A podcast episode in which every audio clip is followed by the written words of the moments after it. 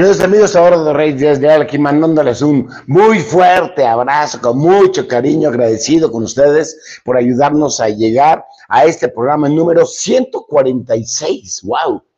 146 de Podcast Consentido. Este es tu podcast, un podcast que busca fortalecer nuestra actitud. Sí, estoy un poquito ronco, sí, el fin de semana largo. Bueno, hoy estamos en el fin de semana largo. Hoy es este domingo 19 de marzo pero pues tenemos todavía mañana de tranquilidad, así que nos fuimos Sal y yo a Cuernavaca y bueno, los cambios de temperatura tampoco nos ayudan mucho a veces, pero no importa, nosotros seguimos al pie del cañón. Gracias, gracias por estar aquí. Este podcast se transmite con todo cariño por un equipo de 13 personas, incluyendo a un servidor, que lo trabajamos toda la semana con mucha emoción, con mucha pasión, con mucho cariño para ustedes. Ojalá que les guste. Hoy decidimos establecer 10 reglas estratégicas.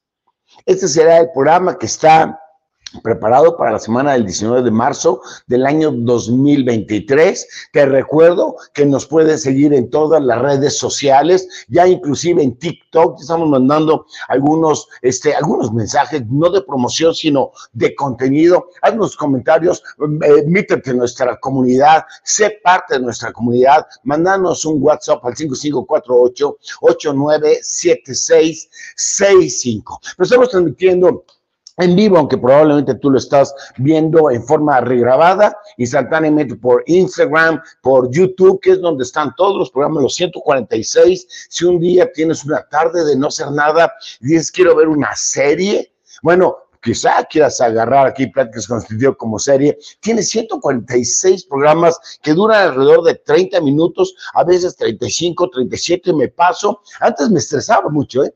Muy al principio me estresaba, pero la gente me decía, no te preocupes, aunque estamos tratando de cerrar el programa a los 30 minutos para darte un poquito más de certeza, de todas maneras, están todos en YouTube, están en Facebook, no todos, pero bueno, en la última moda. Ya estamos transmitiendo otra vez en Spotify para que lo puedas escuchar cuando vayas en el auto. Estamos haciendo todo lo posible para que nuestras investigaciones que hacen o que buscan fortalecer nuestra actitud. Eso es lo que estamos haciendo. Fortalecer la actitud, olvidándonos de un pasado tormentoso. Vemos al pasado con misericordia.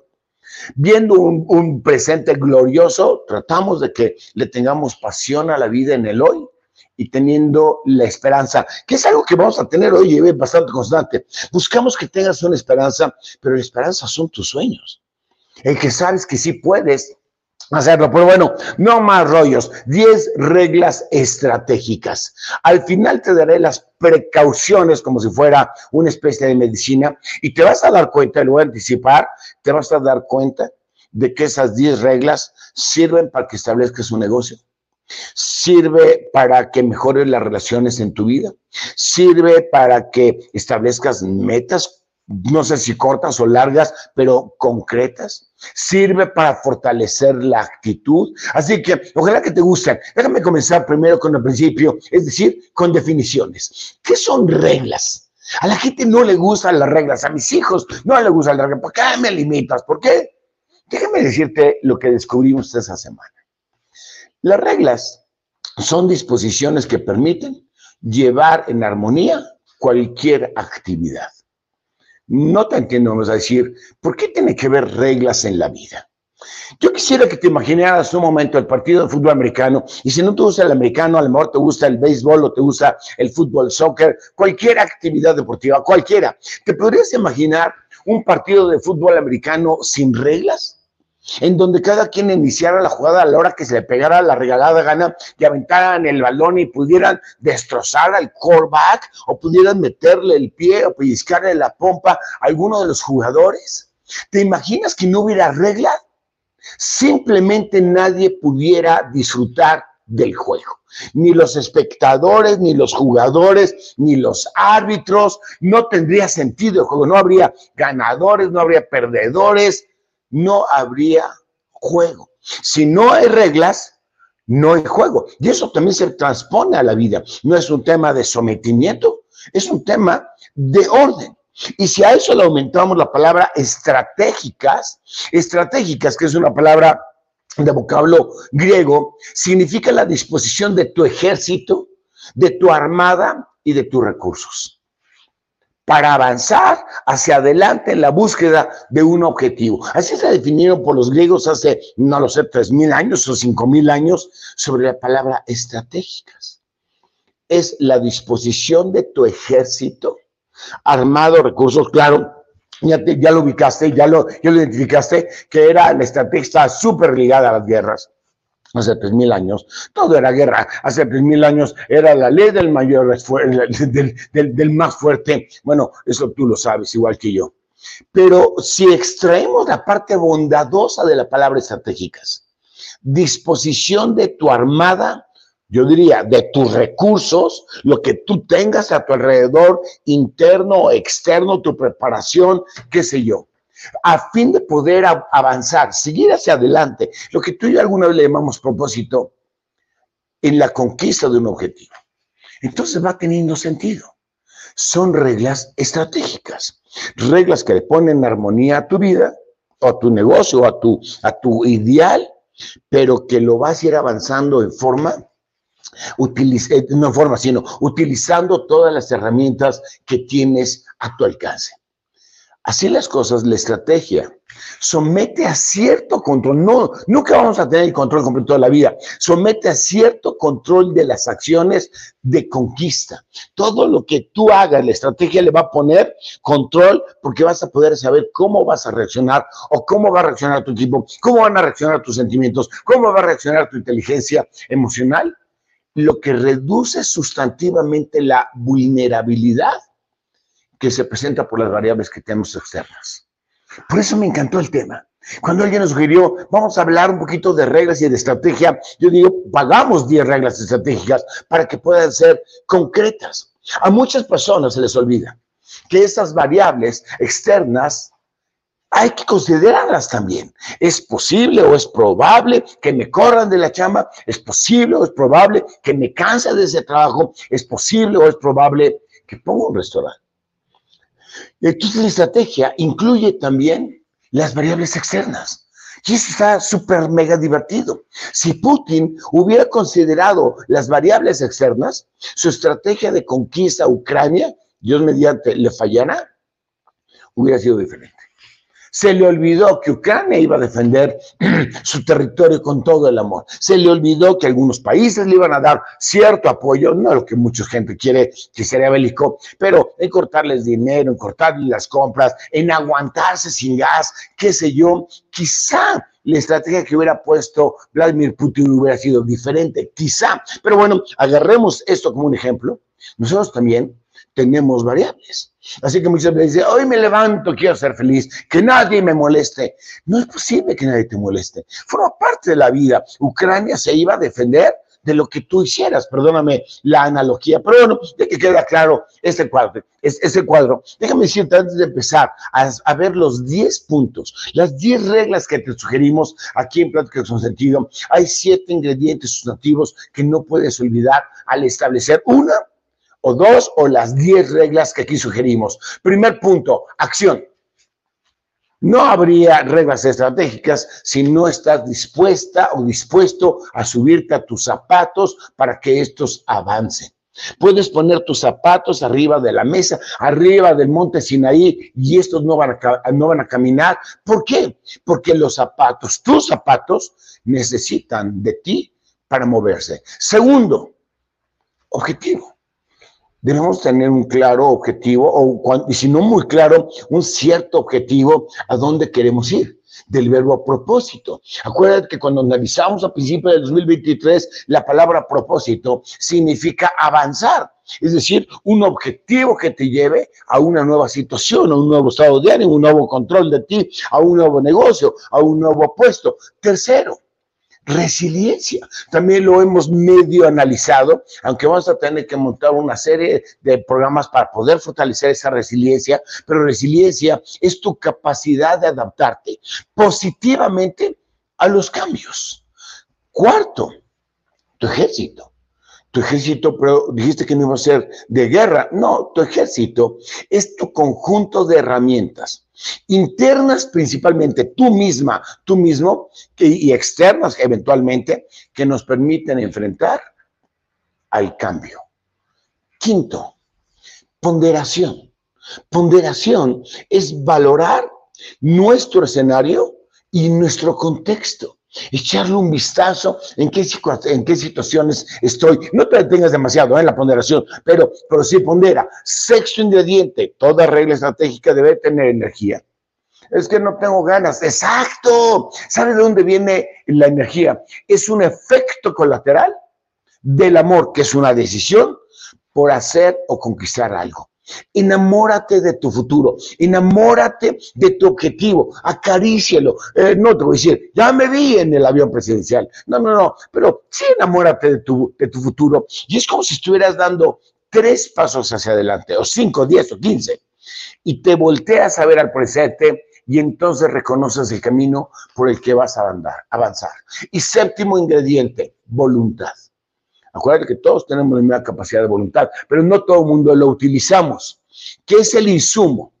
Compuesto de soñar, de creer, de confiar, de asegurar que es la fe y de tener una esperanza de que lo vas a lograr. De ahí viene la voluntad. La voluntad no está en el estómago. Yo diría que no está ni en la mente, sino está en tu corazón. Cuando eh, soñaste, quiero esto, lo que sea, no importa. Creer, confiar, fe, que es la seguridad de lo que no se ve, y esperanza, que siempre se mira positivamente. Habiendo dicho estas cosas, vámonos a hablar cuatro precisas, cuatro premisas y nos vamos a las diez reglas. ¿Te parece bien? Premisa número uno, ya la sabemos. Quien no sabe a dónde va, ya llegó. Así que no necesitamos reglas estratégicas para no hacer nada, para quedarnos en la zona de confort, para quedarnos exactamente como estamos. Y no me importa si me molesta, si no me molesta, no me importa si el sueño. Eh, yo diría que la zona de confort es el lugar en donde estás, en donde estás teniendo que lo que te molesta no es suficiente fuerte para empujarte y salirte y lo que te atrae no es suficientemente atractivo para sacarte de la zona de confort. El único problema de la zona de confort es que tiene el síndrome de la rana. El síndrome de la rana es muy sencillo. Ponen una rana en el sartén. La encienden. La rana se empieza a quejar de que está muy caliente. Se sigue quejando que está muy caliente. Se sigue quejando que está muy caliente hasta que la rana se muere. Entonces, ¿por qué no salió? Exacto. Esa es una zona de confort. La zona de confort no te permite salirte, porque no quieres valorar lo que está afuera, que está atractivo, lo que te saca de ese contexto y no quieres ponderar negativamente eso que te está molestando. Y el síndrome de la rana hace que está tan dura la lumbre que probablemente mueras en el sartén. Y no sé si es lo que quieres para tu vida. Yo no lo quiero y no lo quiero para nadie que esté en pláticas con sentido. Premisa número dos, quien sí sabe a dónde va, quien sí sabe a dónde va, debe saber que todo lo que realmente importa requiere un esfuerzo. Tercero, quien decide usar ese esfuerzo, porque ya sé que sí lo requiere, quien decide ponerle el esfuerzo a ese sueño, entendió parte de lo que se trata la vida. La vida se trata de conquistar, de crecer, no de tener, sino de ser, conquistarte tú y que puedas tú ir descubriendo mejores cosas de ti. Y cuarto, premisa, quien entiende el sentido de vida, entonces sabe que tiene la gran, le iba a poner responsabilidad, pero le puso oportunidad para no ser tan agresivo, sabe que tiene la gran responsabilidad de utilizar sus talentos, tenemos todos talentos, y tiempo, que son dos factores que nos acompañan permanentemente. En algo que es increíblemente, y fíjate lo que voy a usar, divertido. Eduardo Reyes, tú me estás diciendo que esas 10 reglas van a convertir divertida mi vida. La respuesta es correcta. Viendo así las cosas, vamos a la regla número uno. No está lista ahorita aquí conmigo, pero bueno aunque sí estabas, acaba de salir. Regla número uno, necesitas disciplina y consistencia. Disciplina, reglas y consistencia. Porque sin compromiso nunca comienzas. Fíjate esa frase que me encontré de Washington. Sin compromiso nunca comienzas. Pero sin constancia jamás terminas. Está profunda la frase. A mí me pareció muy profunda. Me comprometo a ese objetivo de ese futuro que estoy viendo y tengo que ser constante disciplina y consistencia para poder terminar ese desafío meta que tú pusiste. Y en esta regla número uno, te dice que es la base de la excelencia y por supuesto entonces de la pasión. Cuando tú pones disciplina, tienes un juego con reglas, le pones consistencia, es decir, le pones tu voluntad. No solamente empiezas, sino también terminas y le vas dando cada día más excelencia, te vas cuidando más en los detalles y chistosamente te vas enamorando de lo que haces, que es la base o la semilla de la pasión. Regla número dos. No está tan difícil, ¿ya lo viste? Diviértete utilizando los KPIs. KPIs, pues no es de negocio. Yo no estaba pensando en negocio, yo estaba pensando en, en, enojarme menos. Yo estaba pensando en hacer un poco más de ejercicio. Yo estaba pensando en practicar el piano. No estaba pensando, espérame, los KPIs aplican a toda la vida. De hecho, él has venido utilizando porque son indicadores de desempeño. Esos indicadores de desempeño son datos significativos. No son todos los datos, no te llenes de datos, los datos nos confunden. Son datos significativos que nos permiten conocer que estamos avanzando y reconocer las metas intermedias mis tres hijos, que los amo con todo el corazón, a Guayito, a Alita y a Andy, más la novia de Guayito, a Fer, pero a ella no la vi de chiquita, por eso me tengo que, que concentrar únicamente en los tres que los vi, cuando dejaron la andadera y caminaron.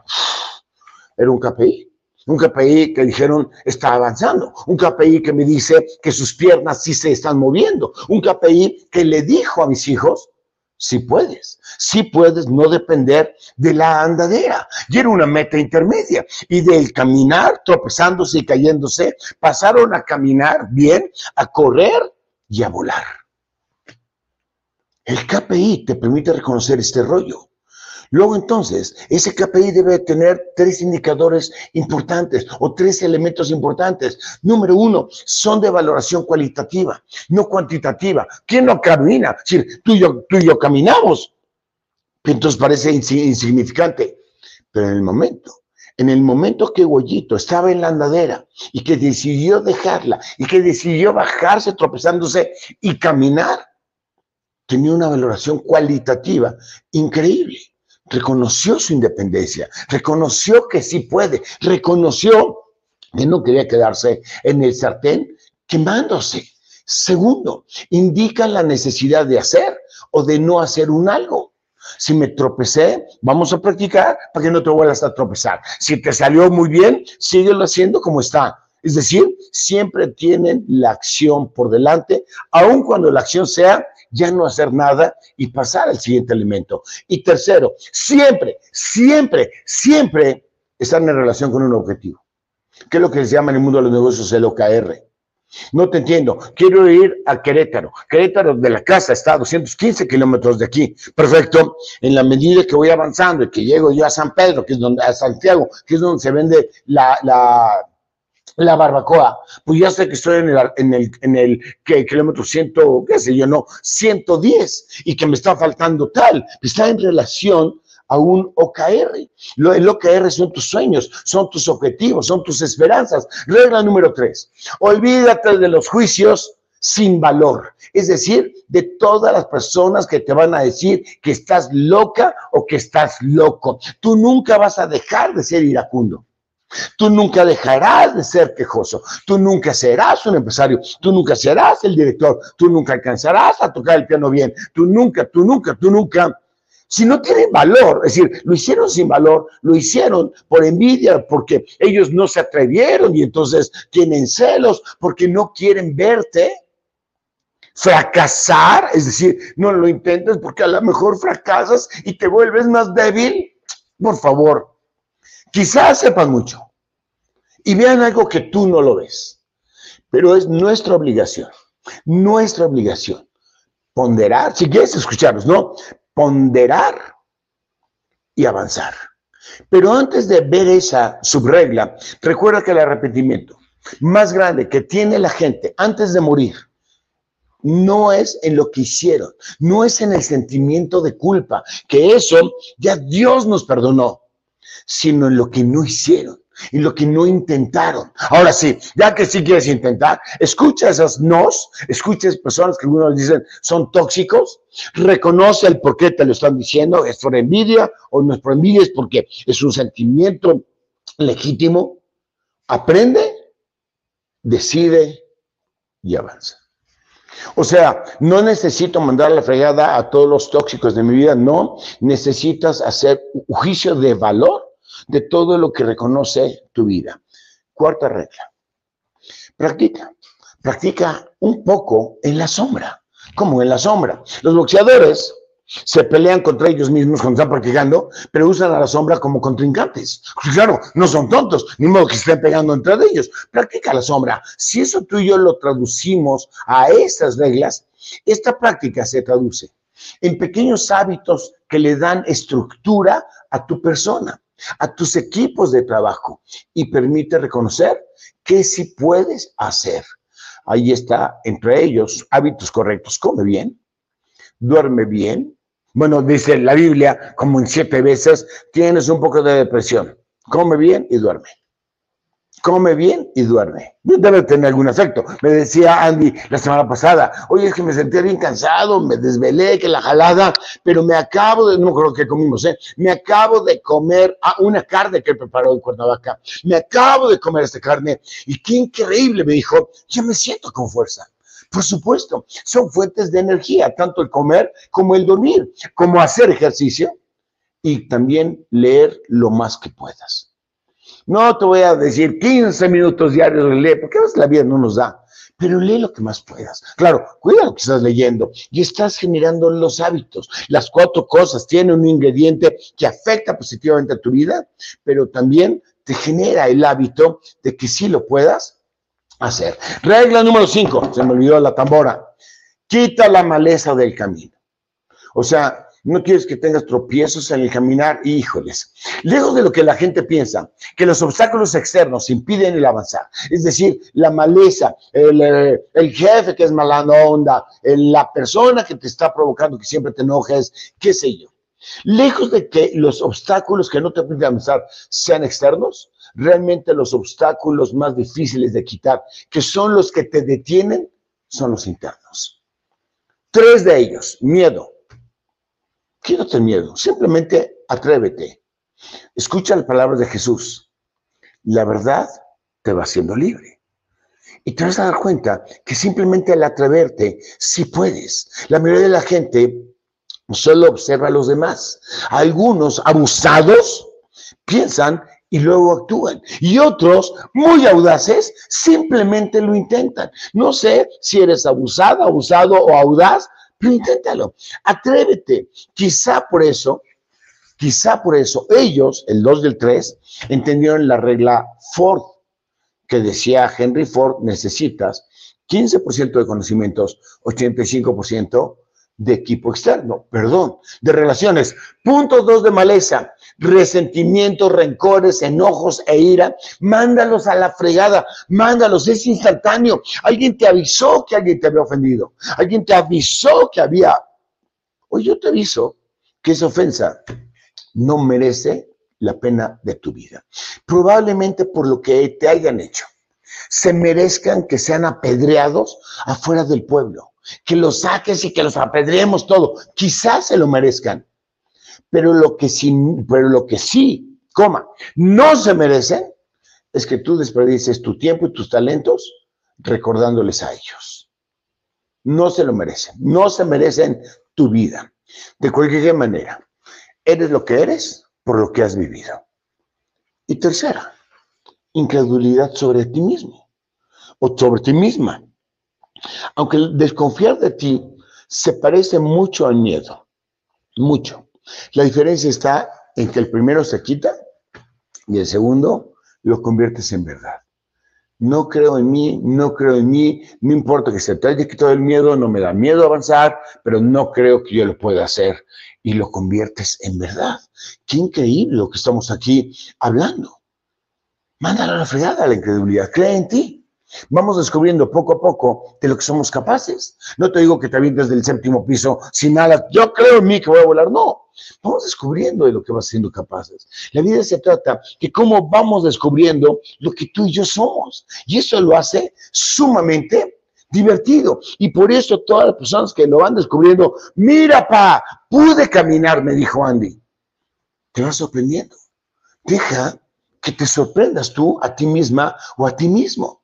Sexta regla, revisa y actualiza tu lista de objetivo de vez en cuando. Esta regla te va a volar la cabeza. Revisa y actualiza tu lista de objetivos. ¿Qué quiero hacer? ¿Por qué lo quiero hacer? ¿Por qué quiero llegar a ser director de la empresa? ¿Por qué quiero avanzar? ¿Por qué quiero conquistar un trabajo? ¿Por qué? ¿Por qué? ¿Por qué? Y revísalo de vez en cuando. ¿Por qué? Bueno, por una parte, el comprobar que vas logrando metas. Voy avanzando menos estamos a menos, eh, a menos un día de la meta. Se convierte en el impulso que te llevará a, proveer, a, romper más desafíos. Ahí están tus KPIs. Esto es lo que nos permite descubrir que el camino es por mucho más divertido, más padre, más buenísimo, como dice Ale, que el destino. Pero además, esta revisión construye un proceso de reflexión, la meditación, la oración, la gratitud, todo esto te va fortaleciendo. No es el cuerpo, es lo que está en tu corazón que nos lleva a la maduración constante utilizando algunas tácticas importantes. Número uno, revisa tu trabajo, pero revísalo bajo la regla WWDD. Work well, ¿qué hice bien? Y do differently. ¿Qué debo hacer diferente? En esta revisión jamás le dice, soy un idiota, debí de haberlo hecho así. ¿Qué te funcionó y qué debes de hacer diferente para que mañana lo hagamos diferente sin perder lo que hicimos bien? Poner a los objetivos, acarícialos. ¿Por qué quiero ser director? ¿O por qué quiero no enojarme tanto? ¿O por qué? ¿O por qué? ¿Por qué? ¿Por qué? Y recuerda la historia de Shackleton que mantuvo presentes sus dos objetivos cruciales en una cruzada que le costó 17 meses, saliendo desde Inglaterra, llegando hasta el Polo Sur y regresando a Inglaterra. Algo que él creyó que era papita, piece of cake, es decir, que creyó que lo iba a hacer en dos meses, le costó 17 meses y la pérdida del barco. Pero el te dijo, vamos a cumplir a los 35, vamos a cumplir el, objetivo, perdón, los objetivos. Vamos a dibujar, las 200 millas que no tiene la Antártida en el mapa, estamos hablando de 1917, y vamos a regresar a casa sanos y salvos. Y en las memorias de Shackleton, dijo, viví 125 adversidades que no se las deseo a nadie. Pero el mantener el sueño es lo que me motivó y le motivó a mi tripulación al que pudiéramos regresar. Tuvieron 125 adversidades, entre ellos no tener que comer, entre ellos quedarse cuatro meses parados en el, mar del Polo Sur, congeladísimos, con miedo a morir. 125 adversidades, 125, y llegaron sanos y salvos. Y lo más increíble de esto es que en Shackleton le pregunta a su tripulación, después de haber regresado 17 meses después, con todas esas broncas, ¿qué? ¿Vamos otra vez? Y todas las personas de la tripulación le dijeron, jalo. Es decir, no importa lo que haces en tu vida, pregúntate a ti, ¿vuelvo a ir conmigo mismo a esta cruzada de la vida? ¿Habiendo hecho las correcciones correctas? Si te contestas sí, tu vida está chida. Tienes que querer, aunque no va a pasar, volver a regresar a ese viaje. Eso es lo padre. Regla número siete. Si la anterior te voló la cabeza, el que te puedas enamorar y decir, volvería a vivir mi vida haciendo correcciones. Esta siete no tiene igual. Mantén presente, muy presente, tu sueño. Es decir, lo que motivó que movieras tus zapatos. Ese sueño que impulsó para iniciar esta excursión. La excursión que sea, la que tú hayas decidido. No importa que parezca pequeña, que parezca grande, porque eso son reglas. Reglas estratégicas para ahorita, para mañana, mañana que es el objetivo, está bien. Pero manténlo presente y déjame volarte la cabeza. Dice la Biblia, seis mil años escrito atrás, dime en dónde está tu tesoro. Bueno, dos mil me lo han dicho, y yo te diré dónde está tu corazón. Hemos utilizado este, este versículo bíblico muchas veces. Pero ahora lo que escribí, lo que descubrí es por qué me lo dice la Biblia, por qué me lo dijo Jesús, por qué me dijo, dime en dónde está tu tesoro y yo te digo en dónde está tu corazón. Resulta que descubrieron hace muy poquito que tenemos adentro del sistema, adentro del sistema nervioso, un tallo del cerebro activador ascendente. Activador ascendente, sí, que nos lleva hacia arriba, que ha demostrado científica, tanto biológica como neurológica o neurocientíficamente, que eso existe. Se llama sistema reticular. Por cierto, recuérdalo en tu corazón. Este sistema reticular consiste en más de 100 pequeñas redes neuronales, cada una con sus funciones. Por ejemplo, el controlar tu motor somático. Por ejemplo, el control cardiovascular. Por ejemplo, la modulación del dolor. Por ejemplo, el sueño por ejemplo, la habituación, los hábitos. Por ejemplo, el desencadenamiento del vómito. ¿De qué estás hablando? ¿Por qué? Perdón la expresión, pero ¿por qué vomité? ¿Qué pasó en mi cabeza que me dijo, eso me dio asco? O el, el que no me enferme o que sí me enferme. Este sistema reticular, este sistema reticular es tu algoritmo natural. Digo, tú te has metido a las redes y si estás viendo las noticias en contra de AMLO, puta, te llueve en Facebook, pero estás viendo las noticias a favor de AMLO, pues te llueven a favor de AMLO. Estás viendo, ¿qué será? Cuestiones del espacio, te llueven. Ya me lo habían advertido hace 10 años. Tarde que temprano la noticia va a ir por ti porque antes tú le cambiabas al canal de televisión y tú veías la noticia, pero hoy la noticia va por ti. Pero ¿cómo sabe que tú querías ver las noticias del espacio o la información del espacio. ¿Cómo sabe que si eres poeta, el, Facebook o el TikTok o el Instagram, querías ver un montón de cosas en relación al poema? Eso es lo que se llama el algoritmo. Hay una persona atrás de las computadoras que está diciendo, si esta persona hace esto, esto y esto, mándale más esta información. O algunas personas me sorprenden. Un día estaba con alguien en la oficina y le dije, se me antojó una McDonald's. Y no me lo creas. Abro Facebook y me aparece el anuncio de McDonald's. Algunas personas creen que el teléfono te oye. No voy a meter en eso. Nada más quiero que reconozcas el sistema algorítmico, científico que se tiene hoy en las redes de la, de la mercadotecnia, porque ese tú también lo tienes. Lo importante de ese sistema es que nos permite identificar todo lo que esté relacionado con lo que nos importa. Fíjate lo que estoy diciendo, lo que tú le diste valoración, sea bueno o sea malo, soy un tonto, te vas a encontrar toda la evidencia que diga que sí eres tonto porque no más te va a permitir ver, claro, me caí de chico y luego me volví a caer y no me importa que me den un bastón, me volví a caer, soy un tonto. Sí, por eso decimos que eres lo que crees, porque este sistema reticular te hace ver la evidencia que necesitas para llegar a tu conclusión. Me trataron injustamente, lo vas a ver. Lo vas a ver, vas a ver que te trataron injustamente. Y probablemente en un juicio de valor te, vas, te pudieras dar cuenta que no, pero metiste a tu corazón, me trataste injustamente, lo vas a ver. Sí, sí, porque en 1932 tú me hiciste esto, porque en 1945 me quitaste mi torta, porque sí, lo vas a ver. Tu sistema te va a traer y te va a traducir, y estoy hablando de ciencia, ¿eh? te va a traducir lo que tú necesitas entender para llegar a una conclusión que ya te habías puesto. Yo no soy, yo soy el culpable, te vas a ver toda la evidencia que te lleva a determinar que si eres o que no eres culpable.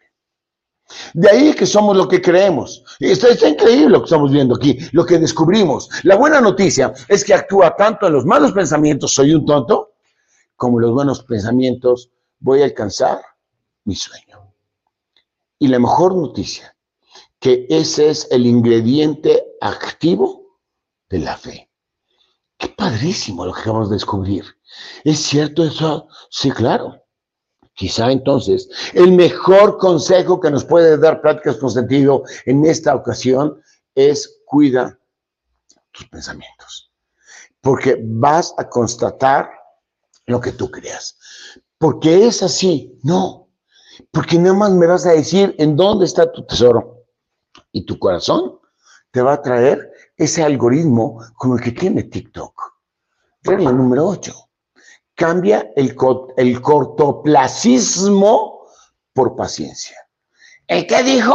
Vivimos en una sociedad de gratificación instantánea. Eh, comidas instantáneas, mensajería instantánea, dinero instantáneo, préstamos instantáneos, pronunciados falsos instantáneos y fortunas ganadas de la noche a la mañana. El problema de esto es que cuando todo lo consigues rápido, y no digo que está mal, te ganas la lotería, no es un tema, pero no me pongas tu corazón ahí, el problema de eso es que te deja un vacío. Cuando todo es instantáneo, cuando tú dices, lo único que yo quiero ser es rico, rico de dinero, y mañana te ganas la lotería, yo no juego lotería, por cierto, y mañana te la ganas, te vas a tener un vacío, aunque hay felicidades no artificiales, pero felicidades pasajeras. Pero tarde que temprano tienes vacíos, porque en esta instantaneidad, en este cortoplacismo, se da el vacío. Me preguntaron aquí en el práctico sentido, ¿cómo mato el vacío? No tengas cortoplacismo. Es decir, no seas intolerante a la frustración. Los no se convierten en algo padrísimo. Pero si eres cortoplacicista, tienes un descontento depredador. Te va depredando, te va frustrando y te vas denigrando en tus valores. Sin embargo, la paciencia, que es la contrapartida, produce carácter. El carácter produce sabiduría, que la sabiduría te llena el vacío del corazón. ¿Y eso quién lo dice? Lo dice la Biblia. Pero quizá antes de pasar esa parte de la Biblia, por eso Juan sostuvo que Dios es amor. Es el tema de la paciencia. Pero como lo dice, decía Pablo, Pablo que le fue de la patada y que hizo la mitad del Nuevo Testamento, lo escribió sin saber que estaba escribiendo el Nuevo Testamento, sin saber que se iba a convertir en una Biblia, y dice, le da una carta a los romanos y le dice, y no solo esto, todo lo que le había platicado, sino que también nos gloriamos, es decir, sentimos ese lleno en las tribulaciones, en las adversidades, en los problemas, en las metas, en, los, en la maleza sabiendo que la tribulación, la adversidad, y ahí está la razón de la vida, produce paciencia. La paciencia prueba, es decir, hace que tú revises de lo que eres capaz. La prueba no es de que voy a ver qué tanto me quieres, que sí lo hace Dios, pero no aquí es, vas a saber qué tanto puedes. Esa es la prueba. Y la prueba te da esperanza que siempre es positiva y que está ingrediente de buenos pensamientos, de confianza, de fe. Y la esperanza no te puede avergonzar, porque el amor de Dios ha sido derramado en nuestros corazones por el Espíritu Santo que nos fue dado. Esto es lo que produce el amor a la vida. A mí me pregunta constante, ¿por qué tienes tanta pasión por lo que haces? Te encanta hablar en público. A mí no me encanta hablar. A mí hablar en público me da exactamente lo mismo. Y entonces lo que tienes, tanta pasión. Porque amo lo que estamos haciendo. Porque decidí amar y abrazar este proyecto de práctico sentido, o la empresa donde yo trabajo, o las charlas que yo doy, o los libros que escribo, o cuando juego con mis hijos, o cuando platico con ellos. Porque tienes que amar la vida. En esta regla, quítale lo rutinario a la vida. Andy me preguntó, pa, ¿por qué es tan aburrido trabajar? ¿Por qué es tan aburrido trabajar? La gente se queda trabajando ocho horas haciendo lo mismo. Platicamos el sábado pasado en Cuernavaca. Ocho horas invertidas en conseguir dinero para poderte divertir. Vino a comprender, dice Andy. O sea, trabajas ocho horas para poder venir aquí a Cuernavaca a disfrutar ocho horas al día, por cinco días a la semana, por 250 días al año. Puta, pa, es súper aburrido trabajar. Yo le dije, tienes toda la razón. Es súper aburrido trabajar. Es súper aburrido los proyectos que tiene en la vida. Súper aburrido cuando los consideras como una obligación. Cuando los consideras como una obligación para obtener algo externo, quizá dinero. Entonces sí es aburrida. La vida es aburrida de por sí. Pero no lo es, no es aburrida cuando usas tu creatividad. Y me dijo, ¿y cómo uso la creatividad? La creatividad se desprende cuando sabes que el trabajo o los quehaceres o los estudios o esos esfuerzos son solamente un medio, no es el final. Yo no estudié para trabajar y no trabajo para tener dinero. Es, no es para comer, es para sacar lo mejor de ti. Cuando trabajas para sacar lo mejor de ti, se convierte en divertido y además te pagan. Fíjate más la gran diferencia. Es el medio ideal para descubrirte todos los días. Ah, y qué bueno que lo cerraste a 40 horas. Les dije yo antes, 40 horas a la semana. Porque esta actividad debe estar equilibrada con todas las demás cosas que hagas.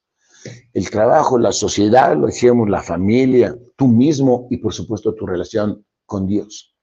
Y eso me lleva a la regla número 10 y terminamos.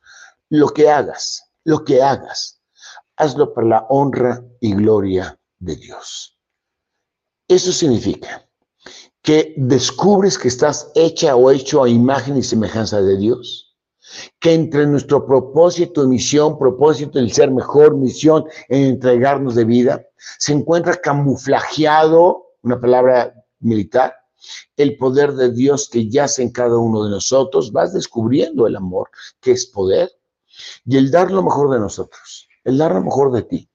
Aunque no lográsemos el objetivo, aunque no logres escribir la Biblia como le pasó a Pablo, él nunca vio la Biblia, demuestra de lo que eres capaz, demuestra de lo que eres hecho, demuestra que estás hecha o hecho a imagen y semejanza de Dios. Y ahí se demuestra el amor del Creador. Y el conquistar nuestros objetivos por la razón correcta, no por el dinero, no por la fama, no por el poder que deja un vacío hace que cumplamos el convenio no escrito que tenemos con Dios. Yo digo a Dios a veces en mis oraciones, gracias, gracias Dios por confiar en mí. Si me diste una vida, es que tú confías en mí de que yo sí puedo. Precaución y terminamos. Estas reglas tienen cuando, cuando menos cuatro contraindicaciones importantes. Uno, son de aplicación operativa. Si quieres, úsalas, si no quieres, no lo utilices, es de decisión. Dos, sirven aún cuando no se usen integralmente. Puedes usar la 1, la 7, la 3, no, no importa. Úsalas. Tres, son altamente poderosas. ¿Poderosas en qué? En conquistar el, y que pueda construir el Burj Khalifa, el, edificio más grande del mundo. No, en construir tu vida con el Burj Khalifa. Y cuatro, producen el gran gozo en tu corazón. Gracias, gracias. Que Dios te bendiga y expanda tu territorio, te permita descubrir el gozo que sobrepasa este, toda felicidad y alegría, que son caracteres este, eh, temporales, y te lleve por los caminos de Dios y los pensamientos de Dios, que son por mucho, por mucho más elevado. Amén, amén. Soy Eduardo Reyes Díaz Leal. Conozca la pregunta, la siguen haciendo desde Cuernavaca, nosotros ya los dejamos. Y mire, José Manuel, y la próxima plática, vamos a abandonar la próxima plática un poquitito el tema de las 10 reglas, de los 10 consejos, de los 10. Y nos vamos a ir al otro extremo. Nos vamos a ir al otro extremo. No vamos a ver la semana entrante qué es lo que podemos hacer en la vida vamos a reconocer la semana entrante que es quizá lo que estamos haciendo mal. Y la, próxima práctica se llama de víctima a victimización hay un mar de diferencia. Acompáñenos a la próxima plática en este podcast y reconozcamos que de víctima, sí fui víctima porque alguien me lastimó, pero a victimización no es un paso corto, hay un mar de diferencia. Gracias, gracias. Eh, antes de irse Alita, que ahorita va a regresar, me preguntó, oye, pa, ¿por qué pasó en la cantina? Ah, resulta que en la cantina estaba el cantinero sirviendo, yo no estaba, ¿eh? me han platicado, estaba sirviendo ahí los tequilas, qué sé yo. Cuando estaba su cliente enfrente, sírvame otro tequila, otro tequila, le das tequila, y llega un tipo, abre las puertas de la cantina, ya sabes cómo son, y le dice al cliente, Jacobo, dame el dinero que me debes. Es decir, estaba el, comensal de la cantina tomando su tequila y viene otro cuate, creo que se llamaba Juan, y le dice a Jacobo, págame lo que me debes. Y le dijo Jacobo, no te lo voy a pagar, De ninguna manera. Te voy a embargar tu casa que no te lo voy a pagar. El cantinero, sorprendido de esa escena, de cómo estaba peleando Juan reclamándole a Jacobo la cuestión del dinero, sorprendido así. Y dice, no te lo voy a pagar. Pues sí me lo vas a pagar. Y dice Jacobo, no te lo voy a pagar aunque me cueste la vida por eso. Sacó una pistola a Jacobo y dijo, no te lo voy a pagar. Y se mató. Y dice Juan, desgraciado te fuiste, pues te alcanzo. Y se mató Juan buscándole en el infierno para cobrar. Y dice cantinero, yo, yo, el desenlace de esta telenovela no me lo pierdo. Agarró la pistola y se mató. Gracias, cuídense mucho, que Dios les bendiga. Nos vemos en la próxima.